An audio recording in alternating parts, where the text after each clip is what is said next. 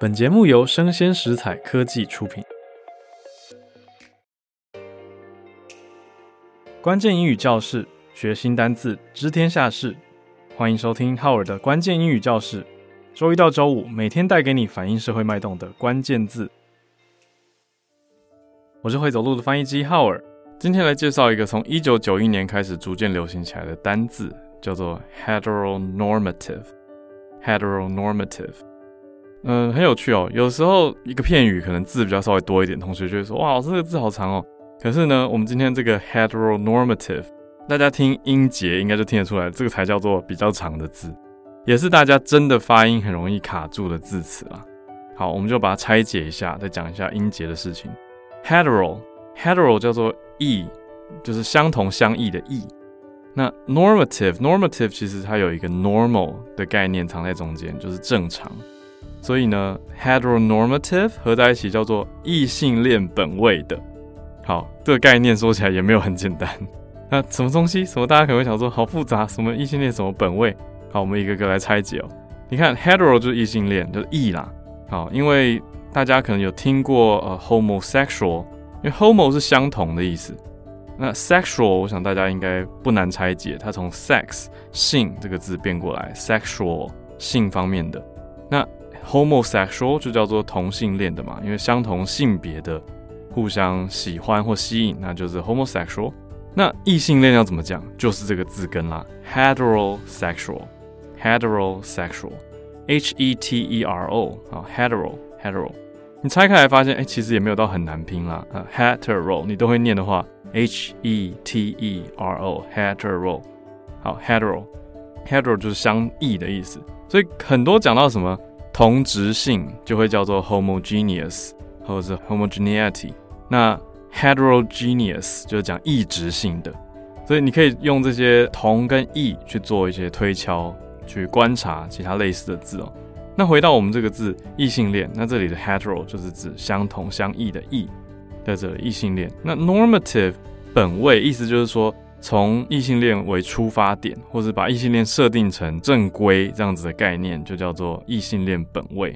那为什么说从一九九一年开始讲起呢？因为是有一些学者啦，你总是要有一些论述开始去主打嘛，或者是去对外宣扬。一九九一年的时候呢，有一个叫做 Michael Warner 的人，他开始去推广这个概念，去普及化。那就是讲说，哎，这个叫做正常化异性恋的思想，来支持传统性别角色的定位。他主张是说，恋爱关系只存在男性跟女性之间。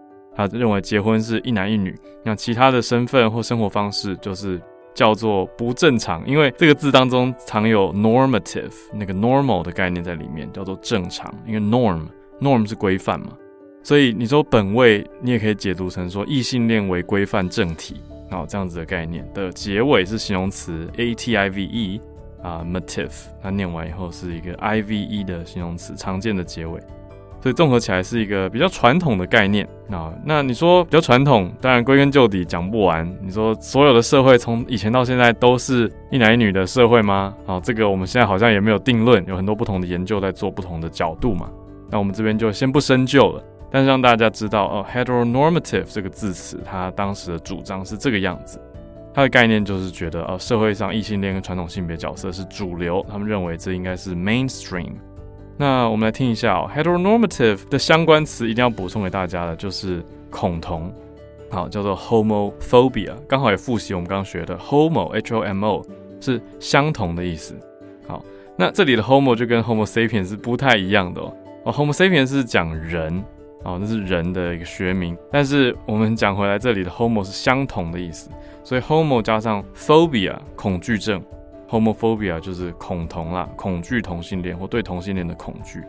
也有一些人有 transphobia，transgender 的跨性别者，transphobia 就是对跨性别的人会有所恐惧，transphobia，t r a n s 加上 p h o b i a，phobia，怎么样的 phobia 都是恐惧症哦。那是相关的，不过比起这两种抗拒或恐惧的心理呢，heteronormative 它更强调的是异性恋的主要性。我自己主观上是觉得这个词很有趣啊，哦，就是为什么要去主打一个概念？如果这个是所谓的正常的话，那不就是一直存在吗？那为什么要去特别主打呢？所以才会有人把它跟诶 homophobia、transphobia 放在一起讨论，因为他们这些论述的观点认为，是因为有恐惧，所以要巩固异性恋的地位跟异性恋的正常。那这样子去扩及常态，成为主流的论述之后，其实你说难免会不会排挤到同性恋者？我想多多少少是会的。那 heteronormative 它就是这样子的一个论述。所以到了当代呢，heteronormative 你可能会听到这样的讨论，可能会是一定还是跟性别有关。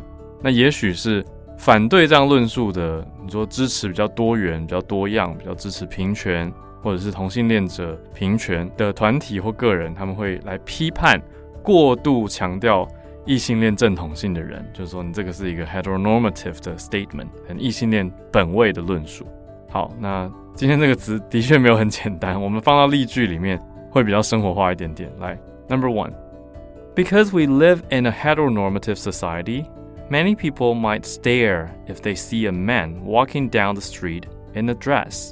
嗯，好，这个说话者他认为，为什么男生如果穿裙子走在路上，很多人会一直盯着看呢？他认为说，because we live in a heteronormative society，因为我们活在一个异性恋本位的社会当中。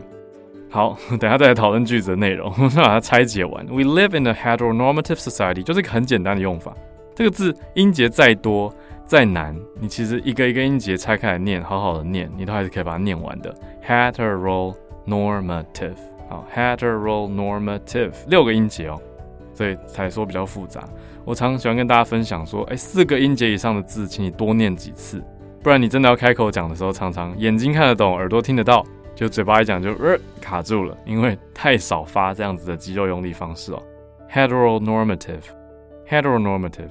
那多练这些字根字首，通用很广的词，好处多多。你之后讲其他的字，比如说 heterogeneous 异质性，你就顺顺的讲出 hetero，因为你已经熟三个音节了。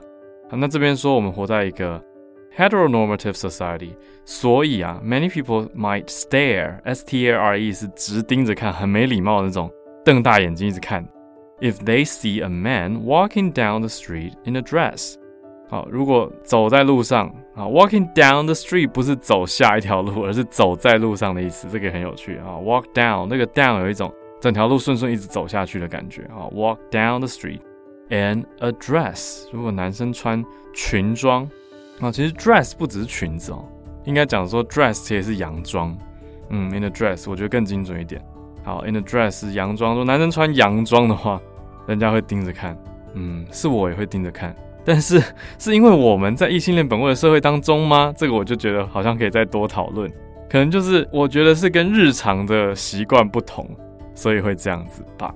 对啊，就是跟大家的日常习惯不同。但是这个是因为异性恋文化吗？我觉得这个就可以有性别跟社会再去多更多的讨论跟延伸了。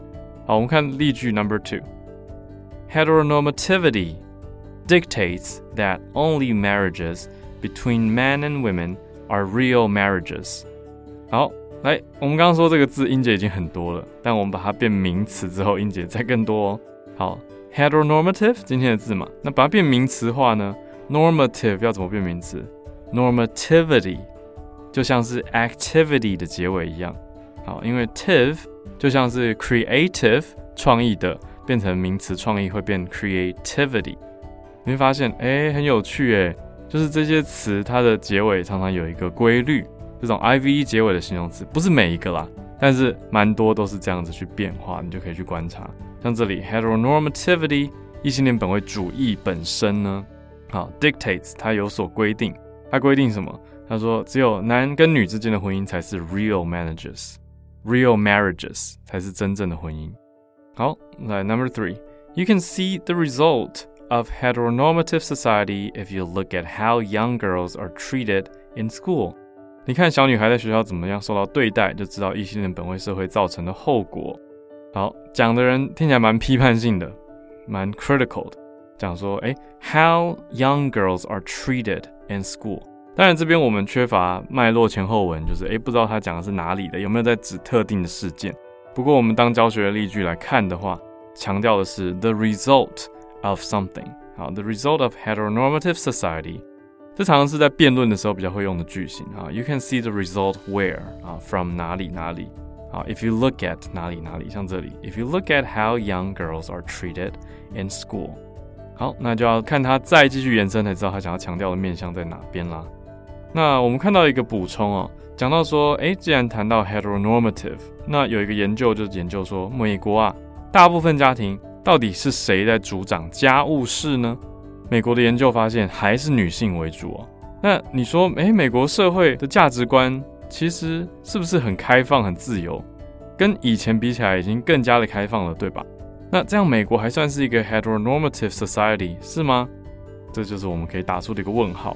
但我们看到最新的研究，至少在二三年的五月呈现出来的数据，说女性在家中掌握的职责还是比男生多，不只是打扫环境哦，还包括带孩子、处理孩子的一切事务，安排所有人的行程。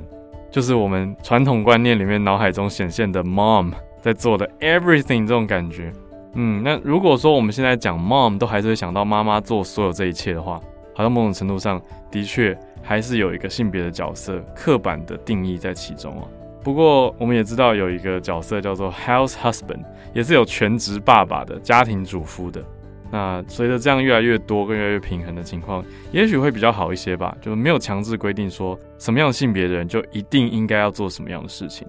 但同时，我也想提醒大家的是，另外一个角度，就是如果有一些人他很安于、他很习惯、也很喜欢这样子的本身的原生生理性别的角色，我觉得也不用去责怪他。因为我开始看到有些论述会觉得说，你怎么可以故意扮演小女人来得到好处？但我就会觉得，他就喜欢当小女人，你为什么要骂他？我就会觉得，嗯，现在这一波风潮也是真的，在网络上互骂骂的蛮凶的。但希望大家都可以保持理智，好好的讨论吧。那希望每个人都可以成为自己，做自己喜欢想要的样子。嗯，这我觉得是最重要的。好，heteronormative，H E T E R O N O R M A T I V E。好，heteronormative，慢慢拼很难哦，可是你会念的话就很好拼了。异性恋本位的 heteronormative，我是会走路的翻译机浩尔，关键英语教室，学新单字，知天下事，我们下次见。